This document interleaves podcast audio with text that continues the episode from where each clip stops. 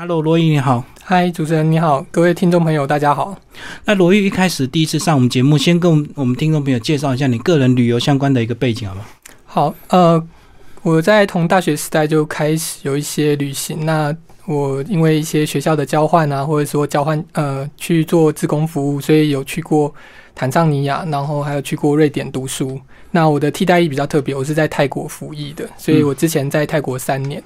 那在大陆的旅行部分，因为以前我们很多的学术交流，所以我们呃那那个时候时常去大陆去交流，所以我也去过，比如说南京啊，或者是浙江这一带这样子。那我自己在二零一零年的时候有去西藏骑车，嗯，所以你刚刚讲交流都是一些呃学术单位或者是大学，对不对？对，大学之间的交流，那个时候非常的兴盛。所以你大学本科是什么？我大学本科是念数学，嗯，所以也是数学相关的一个交流。呃，其实那个时候两岸的交流主要就是让学生彼此认识彼此啦，所以我们都是跨院系的去交流。哦，对，所以主要是青少年朋友的一个学生交流，就没错。嗯，所以也是有点联谊的性质嘛。是是，联谊性质单占八成。哦，然后还要带你们到处去玩一玩这样子，然后晚上要做一些联谊活动这样。嗯，对。那后来是怎么样进入这个呃新中国？呃，其实我自己过去也是有累积一些在大陆旅行的经验，所以后来从泰国回来之后，就有这个机会到新中国来。那其实我对于大陆有很多地方，我还是非常的向往。那像这一次能够去河南，我觉得就是一个很好的体验。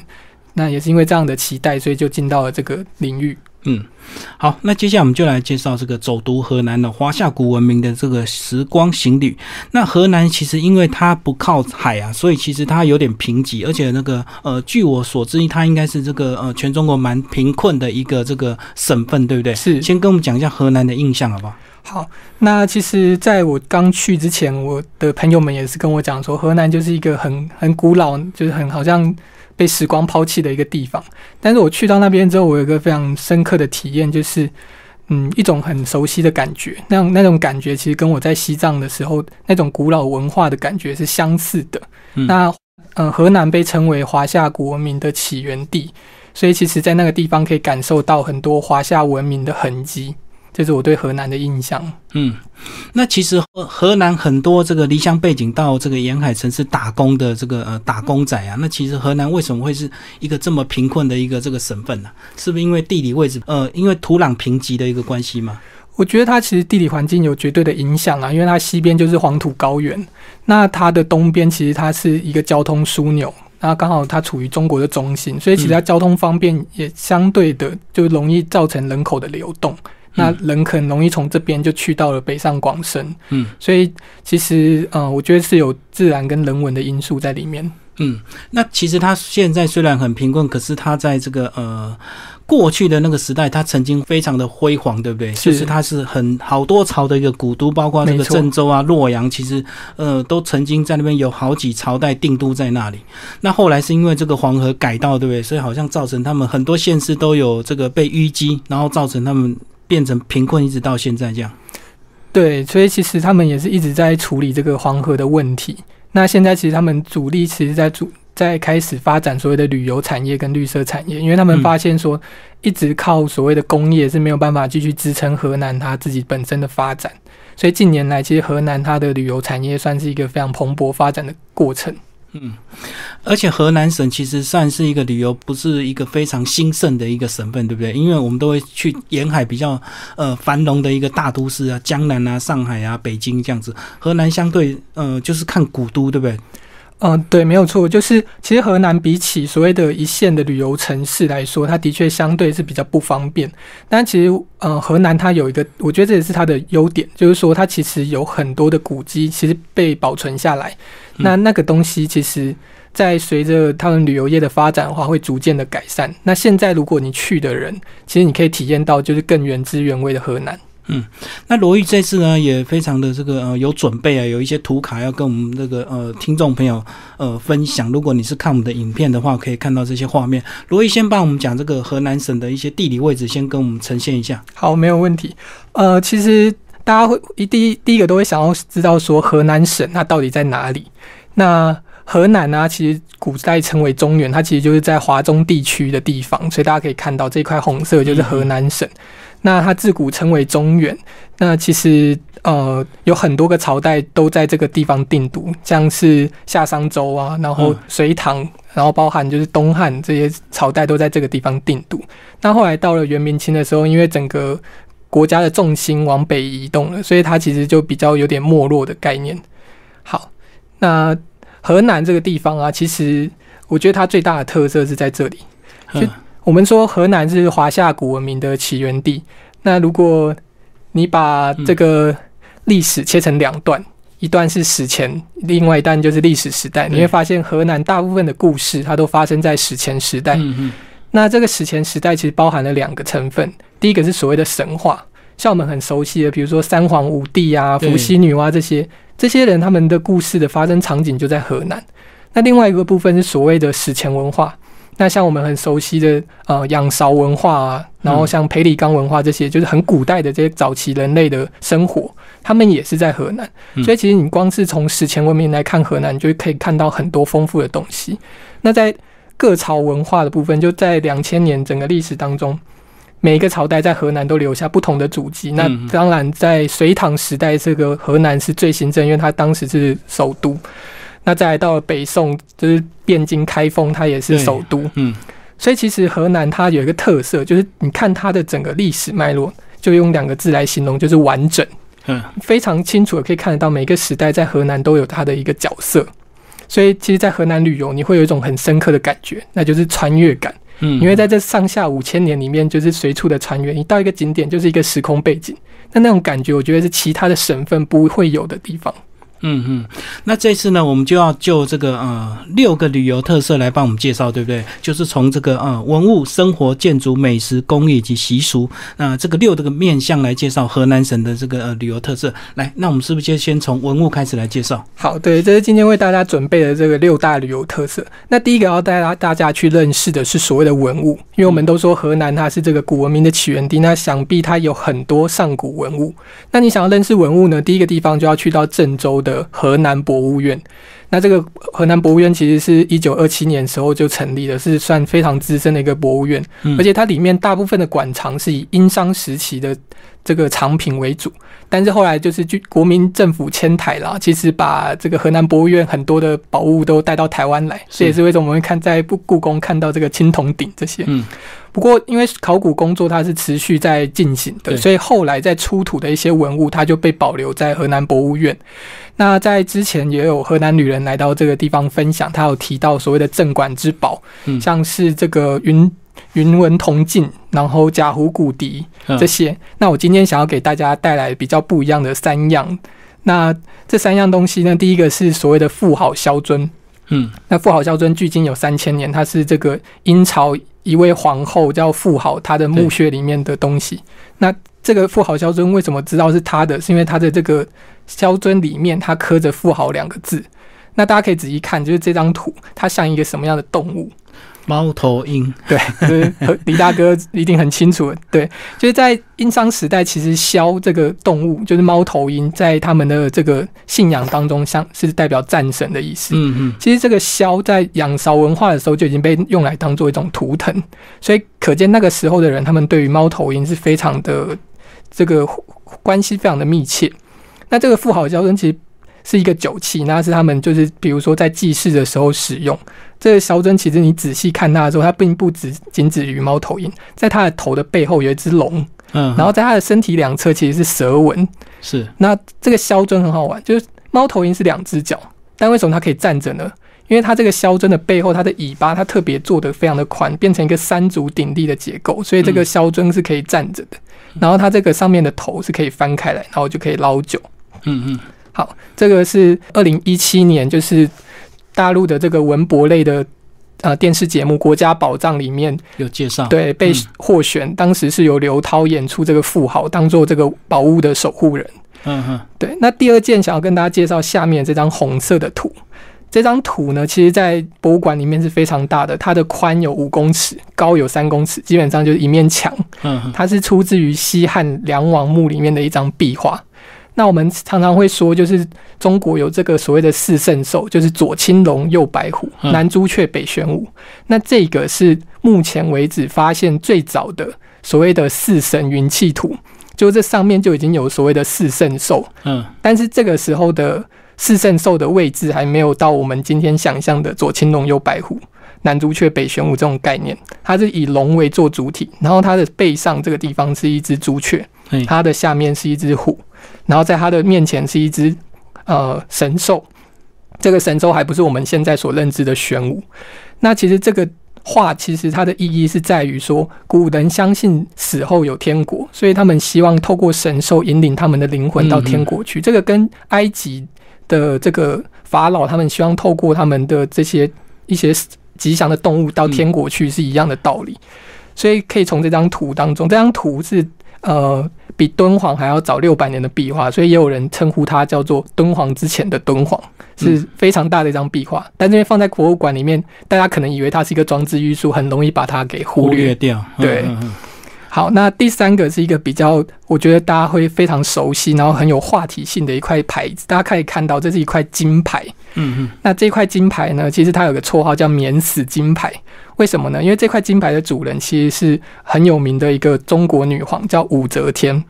那武则天她非常特别，她这一生当中，她透过夺权的方式，其实她破坏很多人，最后当上了皇帝。然后她到了很老晚年的时候，她开始对这一生所犯的过错，他觉得有一些忏悔跟恐惧。嗯，而武则天这个人，他早年是信仰佛教的，这也是为什么就是在他的这个时代，他们大力的去支持龙门石窟。但是武则天她到了晚年的时候，她开始信奉了道教，她想要开始吃长生不老药，想要可以成仙。对，但是她觉得自己这一生作孽实在太多了，所以她就请人在打造了一块免死金牌，送到了嵩山去。嗯，那希望可以祈求上天，在他死后免除他的一切的罪孽。嗯，那为什么要选在嵩山？是因为武则天她是在嵩山封禅的。对，但是中国的历代皇帝基本上都在泰山封禅。而武则天认为嵩山是最接近天的地方，那这块免死金牌的出土也是让大家知道说，原来其实拥你在在生前拥有再多的权利，你做了再多的事情，其实你到生命的终期的时候，你还是会有一点点恐惧感，即便你是一个女皇。其实这块金牌啊，除罪精简，这个历史也描述蛮多，就是因为武则天这个晚年这个常常做噩梦啊。对。那做噩梦就是一些过去他早年除掉的这些政敌啊，都都变成鬼魂来找他，对。对。所以他就很害怕，他就打了这个这个除罪精简，然后呃找找他的这个手下拿到这个嵩山去把他这个呃放在那里。那后来意外就被一个这个农民去捡到，然后就这样子出土这样子。那其他含金量还蛮高的哦，这个呃听说有百分之九十。六点多，所以以当时这个呃唐代周朝的这样的一个技术，算是也蛮蛮特别的这样子。嗯，没有所以我们今天介绍这三件都是在河南省博物馆的这个三件特别的一个呃另类的镇馆之宝。听众朋友如果有机会到河南省去玩，也可以这个注意找找看有没有这三件这个非常特别的这个国宝。那我们接下来就来介绍呃下一个这个呃旅游特色是哦你要介绍生活面对不对？对，呃其实就是。当你去了河南博物院转了一圈之后啊，你就会开始对整个河南的历史有一个具体的概念。那这个时候，你就可以很适合去各个景点去探索。那我想要第一个介绍的景点呢，是这个陕州地坑院，它其实位在河南跟陕西的交界，就是黄土高原上。那大家可以大家可以看到，这其实就是一个所谓的窑洞的构造。那窑洞有两种，一种是往横的钻，另外一种就是往下钻。嗯，那在陕州的这个地坑院呢，它就是一个往下钻的呃结构。那大家可以看到，它其实是一个四方形的，也就是我们所谓的四合院。嗯，那大家也有说它叫所谓的北方四合院。那这里有什么特别呢？其实半穴居这个生活的习惯，从仰韶文化。就开始了，所以从那个时候到现在已经有四千年的历史，所以大家也称呼这个地坑院叫做黄土高原上生活的一种活化石。对。那这个地坑院，它其实并不只是为了就是在黄土高原上谋生而已，其实它有非常严谨的讲究，就包含了这个四合院里面主人住哪里，然后厨房在哪里，客房在哪里，它都有非常明确按照风水的格局去设定。嗯，就包含它的水井，还有包含它的厕所，必须要设计在对角线的位置。嗯，嘿，那。除此之外，他们也很重视所谓的长幼有序，就是所谓伦理儒家思想这种伦理道德的概念。所以他们的主人房呢，是唯一可以用三户门窗、三户窗的部分。嗯，但是一般的，比如说子女房或是厨房，它只可以用两户窗。哦，但除这个地坑院，它其实有一个问题，就是说它要怎么样去除湿？那这里面其实啊，他们有发现，就是其实在这里的人，他们有非常好的一个生活的智慧，在每一个窑洞的洞里洞顶。他们其实都有凿一个洞，然后他们在这个门户的户户顶也凿了一个洞，所以它会形成一个自然的对流作用，让内外的湿度平衡。那因为黄土高原上它其实长期干旱，所以它可以确保说整个地坑院它不会过度的潮湿。嗯嗯。那除此之外，其实，在地坑院还有一个非常重要的一个非物质文化遗产，那就是陕州剪纸。大家可以看到这边的图片，嗯，黑漆漆的，看起来好像有点怪怪的。有没有？因为一般的剪纸是所谓用红色的剪纸，他们是黑色。对，为什么呢？其实陕州这个地方，他们这个人民也是一个非常古老的民族。那他们认为，就是这个习惯是从来自于夏朝，因为夏朝他们是崇尚水，崇尚黑色，嗯，所以他们一直保留了这个古老的习惯，一直到今天。那他们除了用这个黑色的剪纸之外呢，他们在剪这个纸的时候，还有一个很特别的规矩，就是必须边唱边剪。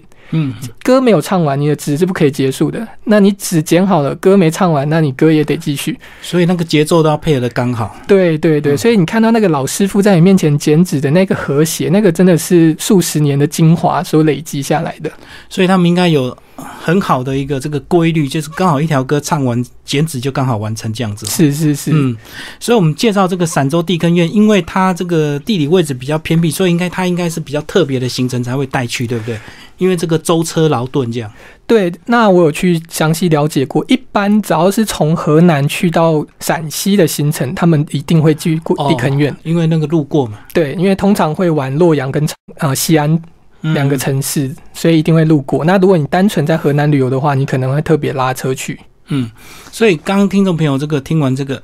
地坑院的介绍其实很简单，它就在黄土高原，然后往下挖，然后挖成一个四合院，就这样子，然后大家就住在里面。那其实住在那个半雀居，其实有个好处啦，就是冬暖夏凉，对不对？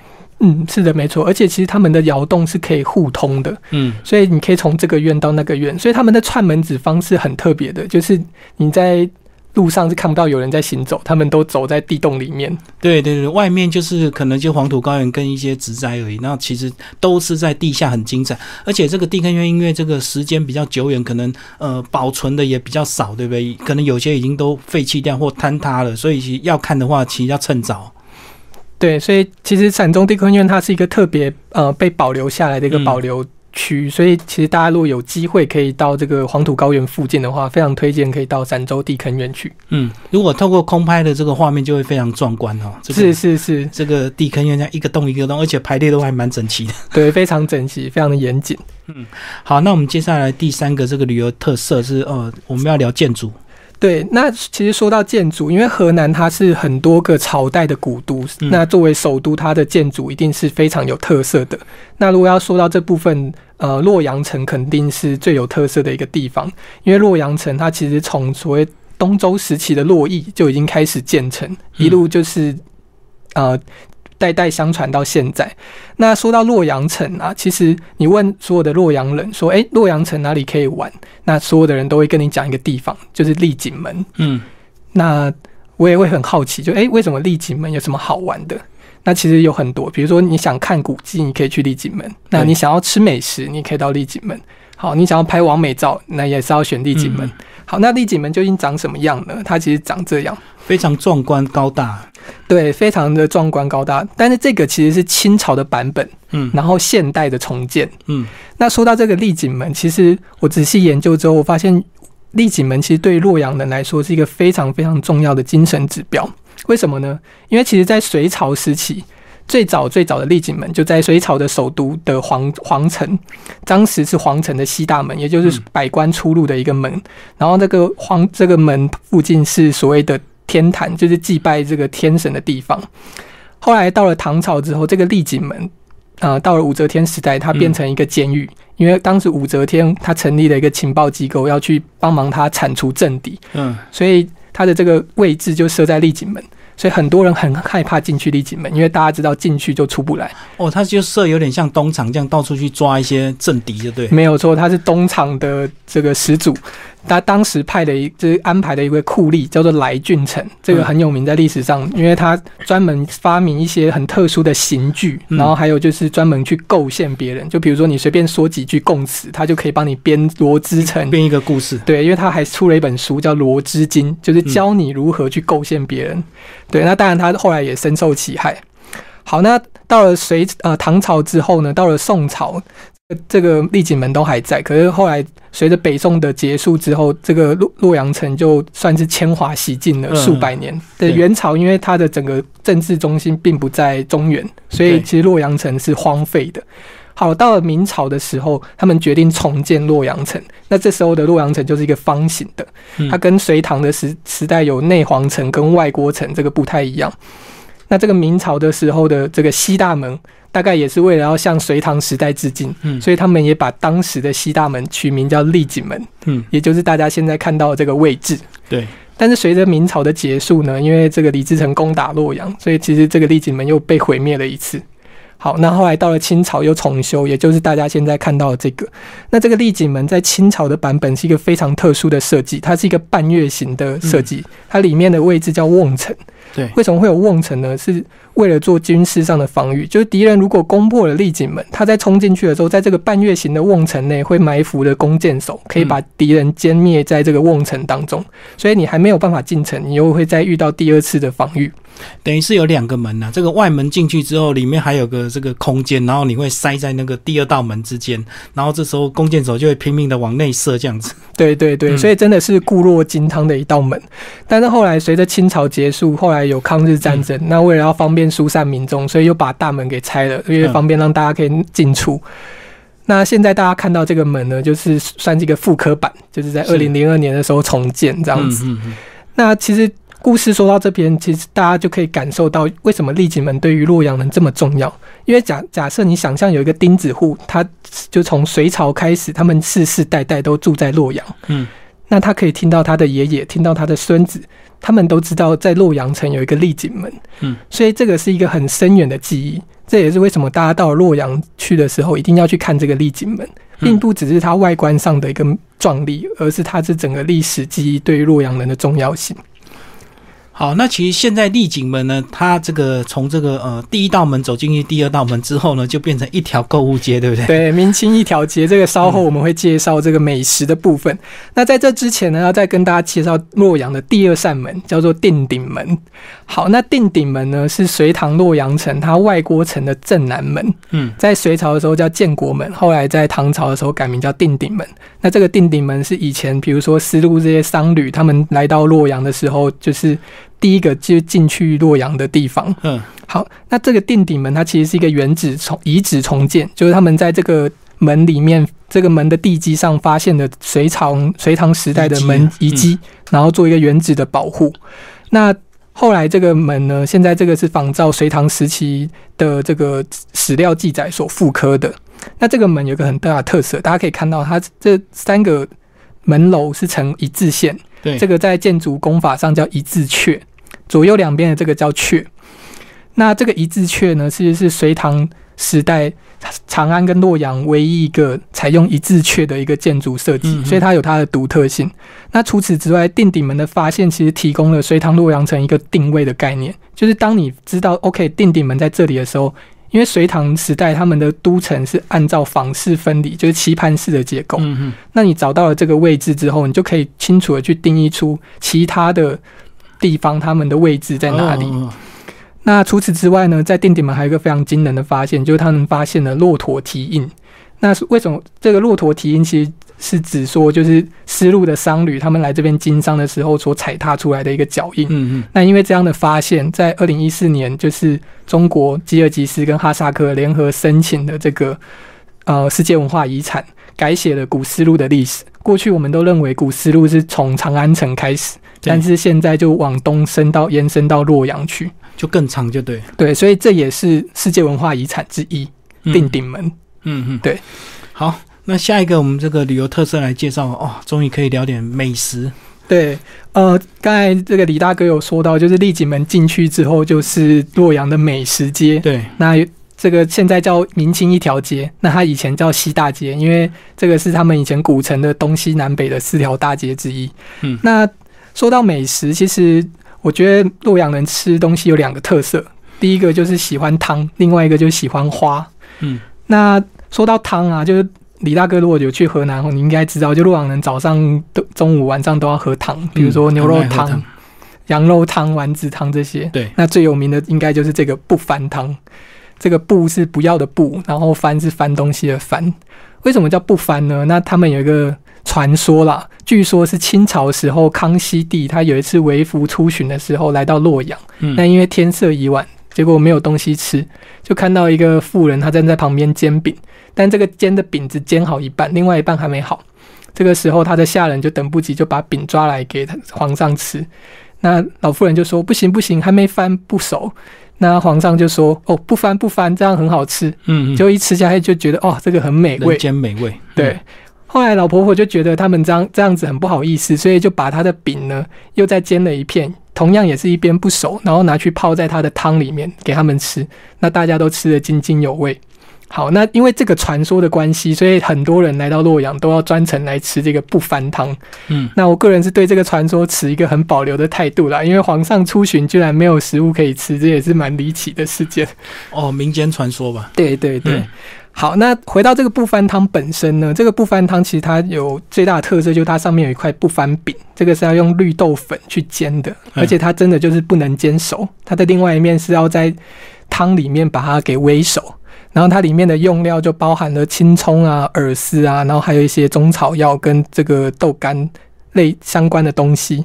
那有些人会加一些鸡茸或者羊肉，所以基本上整碗汤里面料非常的扎实。你基本上在吃一碗汤，而不是在喝一碗汤，就有点像什锦火锅这样子。对对，所以其实大家到呃洛阳的话，有机会其实可以去这个丽景门，因为整条。呃，西大街上面都是不翻汤的店，你可以找到数十家，那包含有曾经在这个《舌尖上中国》所露出的店家都在里面。哦，所以整条街其实不翻汤店非常的多，非常的多，只有数十家。嗯，所以你可以挑一间你看起来这个 比较顺眼的去品尝看看。对对，那另外一个特色是所谓的花，我常常都跟人家说，就是洛阳人爱吃花。这个就不是嘲笑他们，而是真的。呃，在这个洛阳有一个唐代的宫廷宴席，叫做呃洛阳水席。那如果你有去吃的话，你会发现说他们其实会在汤上面撒牡丹花瓣。嗯，那你如果来到这个丽景门的这个明清一条街的话，你会更是看到不同的牡丹料理。那我这边一一给大家简单的介绍，像这个叫做牡丹饼。这个牡丹饼就是用牡丹花瓣当成馅料，有点像台湾的牛舌饼一样，但是它里面加了牡丹花瓣。嗯，那另外一个这个是牡丹酥，这个牡丹酥有点像牛轧糖，但它的牛轧并不是那么的绵密，但蛋糕的成分多一点，所以吃起来软软黏黏的东西，然后带有一点点香气。嗯，那上面这个大家看起来一定会知道，会猜说，哎，这个是龙须糖。但这个地方在当地叫银丝酥，那这个银丝酥有什么特别呢？嗯，它的这个，因为大家知道这个银丝酥啊，就是龙须糖，它其实用蜂蜜沾粉在拉成的。那这个蜂蜜是用牡丹花的花蜜做成的。嗯嗯，所以吃起来味道也会有点点不同。那最后最时尚的是这个叫做他们当地叫水馒头，那这个其实是来自于日本的水性玄饼。嗯，嘿，那他们就把这个里面的馅料就把它换成是牡丹花，所以吃起来也是会有牡丹味。所以你看到这么多的这个小吃在整条大街上，你就不由得不相信洛阳人真的很喜欢吃牡丹花哦。而且这个洛阳牡丹花也非常有名啊，嗯，所以他们就自然这个把牡丹这个变成一些创意料理这样子。好，我们来介绍下一个，我们要聊这个呃。工艺的部分是，呃，其实河南它因为历史悠久，所以它的非物质文化遗产也很多。那其中一个我觉得最大家最耳熟能详，大概就是洛阳的龙门石窟。嗯嗯。那龙门石窟，首先我想给大家看到的第一个画面是这个，大家就会觉得，哎，奇怪，石窟在哪里？其实石窟是在旁边这个山上。嗯。那为什么会给大家看一个这种很像峡湾的地形呢？其实这跟龙门石窟的前世有关。其实这个地方叫做伊水。这条河叫伊水，左右两边是分别是东山跟西山。那这个两山排开，一水中流的形式很像一个门，所以当地的人把这个地方叫伊阙。对。那到了隋朝的时候，因为隋炀帝他想要迁都到洛阳，所以他有一天在呃洛阳城的这个城外在看这个风景的时候，他突然指着伊阙说：“这不是龙，这不是龙门吗？这应该是天子的门户啊！为什么没有人发现？”其实就是暗示他身边的手下说：“哎，我们要迁都了。”结果大家当时就面面相觑。结果后来就有人跳出来解套，就说：“就在等陛下您迁都啊。”哦，所以因为这样，所以隋炀帝迁都到洛阳了。那也因为这样，伊阙它得到一个名字叫龙门。嗯，那我觉得这两个名字都很美。那尤其是你刚进龙门石窟的时候，你会看到一个像北欧峡湾的一种地形，其实那种感觉非常好。那大家熟悉的石窟就在这左右两边的东山跟西山。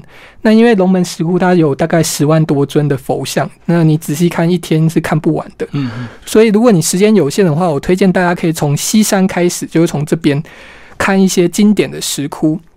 那我在这边跟大家介绍六个比较经典的石窟。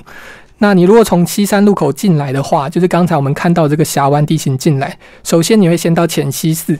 那浅溪寺这个其实顾名思义啦，它就是有以前有地下水的关系，所以叫浅溪。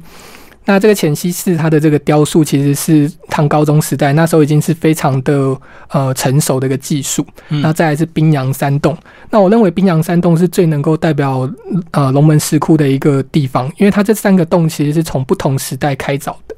那大家可能会觉得说龙门石窟是从唐代开凿，其实不是，它从北魏孝文帝迁都洛阳的时候，他们就从这个山西来到了洛阳，就开始开凿龙门石窟。所以其实早期这些工匠有很多可能来自于这个大同的云冈石窟。所以你会看到这个冰呃龙门石窟里面有一些北魏的痕迹。那宾阳山洞就是一个象征，就是它的这个中洞，其实就是比较早期北魏的一个风格。那再来还有就是南洞跟北洞，那北洞是最神秘的。北洞它的这个佛像呢，它比了一个很特殊的法印。嗯，那因为时岁月风化的关系，大家可以看到它现在是比一个叶，变成叶了。对，现在变成龙门石窟的一个网红景点，就是大家可以不懂佛法，但是一定要来跟佛陀一起比叶。嗯，好，那接下来来到的是这个万佛洞。那万佛洞它是讲求一个大乘佛教的精神，就是万众成佛，所以你会在这个佛窟里面看到大大小小的一万尊以上的佛。那这边有一尊比较特别的，我称呼它叫做洛神菩萨，这个就在这个地方。那这个东西有什么特别的呢？其实呃，在民国初年，这个京剧大师梅兰芳，嗯，他曾经写了一部剧本叫《洛神》。那他当时为了寻找这个洛神娉婷婀娜的一个灵感。他找遍了全中国，最后他在龙门石窟找到了他的答案，所以他很多次到龙门石窟来看这一尊洛神菩萨，所以这个也是一个非常有名的一个呃佛像，就他体态非常的特别，这样对。虽然他只有下半脸还保存着，但是大家可以看到他身体的体态，这让这个梅兰芳大师非常的呃欣赏。那接下来是一个老龙洞。那老龙洞的部分，它很有趣，就是这个洞窟里面其实并没有大型的雕像，反而是很多的小型浮雕。那根据专家的推测是说，其实当时有很多个人想要试图的去开凿这个洞窟，但是可能都因为资金或是什么原因中断，所以最后变成是把整个洞窟刻成像一个书橱一样，就是有很多的浮雕的佛像在里面。嗯，那最后一个是莲花洞，那莲花洞它其实它的冲顶。在就是它的洞的顶部有一朵非常大的一个石莲花，对啊，莲花的雕像。那这个莲花雕像栩栩如生。后来据说人民大会堂的这个天花板的这个造型，就是取自于莲花洞的这个灵感。那最后你继续往下走，就会来到最有名的奉仙寺。嗯，那这边要跟大家补充一下，为什么有的叫寺，有的叫洞呢？那是因为啊，其实以前的石窟它其实是石窟寺的简称，就是说一个石窟就代表一个佛寺的概念，所以你会看到在龙门石窟有很多地方是什么什么寺，但它就是一个石窟。那奉仙寺最有名的就是这一尊卢舍那大佛，嗯，那大家传说这是武则天呃贿赂工匠，希望可以按照他的形象打造。对对。那其实根据史料记载啊，这个其实是她的丈夫，就是唐高宗的时候就开始就下令要开凿，但是呢，武则天她慷慨捐献了她一年的脂粉钱呃赞助这项工程，希望加快，就对。对，那至于中间有没有什么样的期盼，就真的不得而知。可是因为这尊佛像它刻出来有一种似笑非笑的朦胧感，所以不少人就跟这个西方的一另外一幅画作联想，就是蒙娜丽莎。是，嗯，所以大家也称呼这尊卢舍那大佛叫东方的蒙娜丽莎。嗯，这是。呃，龙门石窟的这个六大的必看经典石窟，那其实龙门石窟它现在已经是一个非常有名的旅游景点，所以它整个步道的设计都非常的完善。那包括到了这个比较著名的这个洞窟，诶，它就会有这个台阶，这个步道指引你上去看这样子。所以基本上只要你顺着步道走，都可以很愉快的走完这一趟。但是特别就是说，你一定要。知道一些这个典故，你看佛像才不会看起来每个好像都一样，对不对？对，有看没有懂。对，因为如果你不了解的话，可能只最后你只想走到这个终点，就是那个卢舍那大佛这样子去拍照，因为它最壮观，然后呃有好几座这样子。那其实包括这个导游领队也会几乎把。呃，一定会带你们到这个最后这个卢舍那大佛去拍照。那其实它整个呃整个龙门石窟的佛像非常的多，包括东山西山都还有，对不对？对对，嗯。那但是东山的部分，因为它比较少大型的雕塑，对。然后另外一个是它可能被破坏的比较严重，所以相对之下它没有到西山这么的精彩。嗯。所以如果大家时间有限的话，会比较推荐去走西山石窟。对，大部分都是从西山那个门开始这样走一圈，然后绕到东山上车上游览车离开这样子。是是是。嗯，好，我们今天介绍是工艺的部分。好，那接下来我们来介绍。呃，还有呃，除了石雕之外啊，还要跟大家分享一个非常重要的，叫做瓷器。嗯，在河南，它有一个地方是专门出产所谓的钧瓷。钧瓷是来自于唐朝，但是在宋朝开始成为一个呃被立为官窑，成为一个专门。官窑呃，专门提供国家的一个技术。那这个钧瓷有什么特别的呢？它的窑变非常的厉害。一般的这个瓷器，它进去之后可能颜色是很单一的。对。但是这个钧瓷它窑变出来的话，它可以产生出非常艳丽的颜色，包含所谓的梅子青或是海棠红，就这些我们一般不会直接联想到的一些颜色，它都可以烧得出来。那另外就它质地非常的好。那如果想要认识钧瓷的话，可以到河南的禹州。那禹州这个地方有一个地方叫做钧官窑遗址博物馆。嗯，那这个博物馆是可以让你认识整个瓷器跟陶器的一个历史脉络。那我非常喜欢这个地方，因为它其实从石器，这个从这个河南的培里冈文化八千多年前的石器，到后来的仰韶文化，嗯，大家可以看到这个有点像是现在我们使用的这种香氛精油灯，但其实不是，这是仰韶人的炊具，他们在这边煮饭。然后再来就是瓷器，嗯，那其实瓷器到了宋代以后，它不只兼具功能性，它也兼具所谓的观赏性，所以他们创在当时生产很多这种瓷枕，就是枕头的枕，是。在上面做很多的彩绘或是写上经文，那它可以拿来用，但是它也可以拿来做观赏。那你如果来到这个博物馆的话，你可以先认识到整个瓷器在河南的脉络，那这个时候你再去它隔壁生产钧瓷的小镇，叫做神后古镇。你就会特别的对当地有一些认识。那这个神后古镇是从唐代以来就是一直在烧窑的，呃，一直在烧瓷器的一个地方。那在宋代，它是被列为官窑的一个地点。后来到了明清时候，是专门生产所谓的生活瓷器。嗯，那这个神火古镇目前大家看到的样子，它其实是明清时代留下的遗址。那但是即便是这样，你进去还是发现是古色古香的。那因为他们常年都在烧窑，所以他们有祭拜窑神的一个习俗，所以当地有窑神庙。那另外，因为这个地方它很这个，因为经营这个瓷器，所以很多人致富了。那这个商人致富要藏富，那神后古镇的人他们怎么藏富呢？他们的方法就是大家的房子的宽度都是一样的，不会因为你家有钱就盖得特别宽，但是你家的房子可以盖得特别深。所以他们在每一个这个房子进去，你都可以看到很深的穿堂，有的是两个穿堂，有的是三个穿堂。除了深之外，还有另外一个特色就是高，他们会在最后面盖高楼，所以又深又高是他们当地富贵的一个象征。那在这个高楼上面，还有一个很好玩的问题想要问大家，就是大家猜看这个高楼上面会是住家庭成员的哪一个角色？照理讲，是不是应该最德高望重的？呃。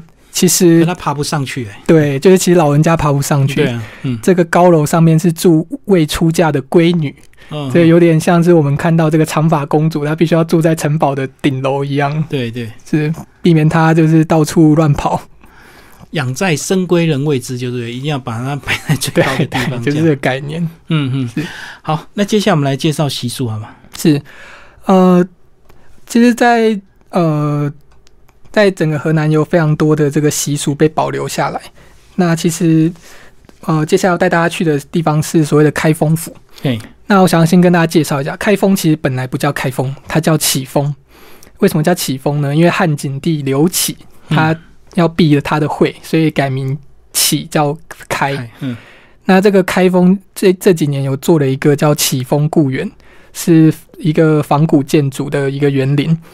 那这个地方很有趣的事情是，它有非常多的非物质文化遗产，嗯，其中一个就是古代的婚礼。那我们刚好那一天在启封故园的时候，有目睹到一个真真正的这个中古代婚礼的结婚过程。那大家可以看到，这边就是新娘，那这个绿色衣服的这些是工作人员，然后后面旁边这些是才穿比较艳丽的，是这个亲友，嗯。那这个新娘呢，她必须要在她的家拜别她的父母，按照古代的习俗。然后等待出嫁，那这个时候呢，新郎他必须要跟着媒人坐船渡河，然后到新娘家来迎娶。嗯，那大家拜过天地之后呢，新娘在坐着轿子，新郎坐骑着白马过桥，再渡河，再去夫家去成亲。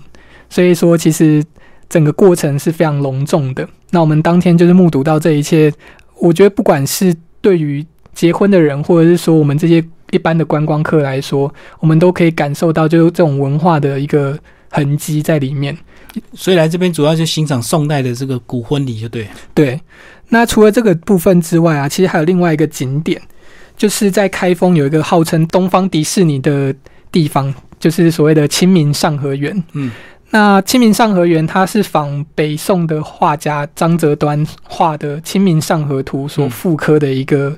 算是游乐园，复刻景点。对，那你在新民上河园，你刚进去之后，你首先会有一个体验，就是送服体验。他们会随机提供你不同的送服，那你就是开始换上送服之后，你就是开始当一日北宋人。嗯，那这个清明上河园里面有什么特别的地方？就在于说，它有清晨到夜晚不同的表演，完全不间断。所以你不管走到哪一个地方，你就真的就是一种穿越的概念。你在这个时候可以看到岳飞将枪挑小梁王，然后那个地方你看到东京保卫战，然后另外一边你有看到新娘在抛绣球娶亲。所以一整天的行程走下来，你会发现你完全都不会无聊，而且你就是活在一个北宋的时代。所以景区的一些服务人员全部都是穿宋服啊。对，就包含他年卖的食物，比如说冰糖葫芦，他都帮你弄成是古代的样子。嗯嗯。对，然后包含你要去买一些纪念品，他的礼品店也是帮你打造成古色古香，就穿越时空回到当初北宋的那个《清明上河图》这样子。对，那这种感觉其实我觉得。很多人会说历史是一种很古老的产物，就是大家年轻人不喜欢这些东西。其实《清明上河园》就让我知道说，哎，其实年轻人也会喜欢这样子，就是用一种轻松另类的方式去体验，那大家就可以很容易去融入这所谓的历史或文化里面。嗯，其实大陆这种呃仿古的景区非常多啊，可是如果能够做到这个完全大家连服装都仿古的话，那真的是另有一番风情啊。是，最后来帮我们介绍还有哪一些这个河南隐藏版的旅游景点？是，那我其实对于河南自己还有一些不同的景点的期待。那因为最近是鬼月，我给大家一个非常应景的景点，就是洛阳古代艺术博物馆。这个古代艺术博物馆的地理位置非常特殊，它是在洛阳城北的邙山。嗯，那当地人其实有一句俗语叫做“生在苏杭，葬在北邙”。为什么呢？因为苏杭是大家认为人活着时候的天堂，那死的时候的天堂在哪里呢？在北邙山。这个结构很像北京的明池山林，就是北京城北方有一个天寿山，那洛阳城北方有个北邙山。那这个北邙山葬了九个朝代二十四位皇帝的陵墓，所以堪称是中国的帝王谷。那这里上面主要有汉代的一些古墓被挖掘了，那他们的这个。古代艺术博物馆呢，就是把这些挖掘的古墓里面做保存，所以你在这个古墓里面，你可以看到真真实实的壁画，还有真真实实的棺材，还有他们一些陪葬的用品。哦，就把古墓当成一个艺术馆、博物馆就对了。是，所以其实这个地方，我认为它的价值还没有被完全的发展出来。嗯，大家可以想象，明十三陵其实只开了一个定陵。就已经可以成为世界文化遗产。那这个其实比这个年代更久远，它的这个馆藏更加丰富，其实是算是未来非常有潜力的一个景点。是。那另外一个景点就非常的古老，是所谓的商丘火神台。那之前有提到说三皇五帝都在河南，那商丘火神台是燧人氏他的一个家乡。嗯，那燧人氏我称呼他叫做东方的普罗米修斯，因为他钻木取火，把火带到了人间。那火神台呢，是为了看守火种用的。因为在那个时代，因为还太早了，所以人们对于火火的掌握还不是那么的成熟，所以为了让火必须延绵不绝，就需要有一个人专门去看这个火。那除了看火之外，他还有个工作是要去观察星象。所以这其实是中国最早以前的天文台的遗址，比这个嵩山的这个元代天文台的呃时间还要更早。那这个火神台，他们其实也有古镇叫商丘古镇。那他们在那个地方还有所谓的火神祭，在每年的正月的时候，其实都保留非常多呃很古老的文化在里面。那最后一个是安阳的文字博物馆。那这个地方其实，在殷墟附近。那文字博物馆里面基本上就是展出汉字的起源跟甲骨文。那除此之外，我觉得它最大的特色是它旁边的殷墟，因为殷墟其实从上个世纪就一直开凿到现在，对，一直不断的发掘，都有新的东西。那你如果可以实际到殷墟去那边走一趟，就那种感动，就好像你去兵马俑，你看到那些一边考古工作，然后一边呈现这个考古发现的过程，是非常令人感动的三个地方。所以，以上是我认为就是未来，就是如果大家有机会去河南，你有机会可以深入到这个在地的话，千万不要放过这三个景点。嗯，好，最后罗毅再帮我们总结这一节好不好？这个呃，河南到底呃，你推荐给什么样的一个这个游客去？因为我们其实大家都有一个这个普遍的印象，到大陆游玩很多这个比较年长者才会想要去大陆。那像这样的一个旅游景点，你是你觉得适不适合推荐给年轻朋友？呃，其实我认为河南最适合的是喜爱文化跟喜爱有内涵的东西的人。嗯嗯，这个东西其实不限于年龄的限制，是年轻人有些人也是喜欢文化，也是喜欢一些就是有故事的东西。那你如果喜欢故事的话，我认为河南可以给你最华夏文明最古老，然后最原汁原味的故事，而且很多东西是可以看得见的。嗯嗯，那除此之外，其实我认为就是。现在有一些所谓网红的景点呐，我认为其实河南也有很多，因为它的这个历史的悠久，让它其实呈现一种多元性。对，像有一些城市，它其实可能只有宋代之后的历史；那有一些城市，它可能只有清代的历史。嗯，但是在河南，你可以找到上下五千年，那那种穿越感跟那种丰富性是值得每一个人去体验的。好，今天非常谢谢我们新中国的旅游达人罗玉为大家介绍。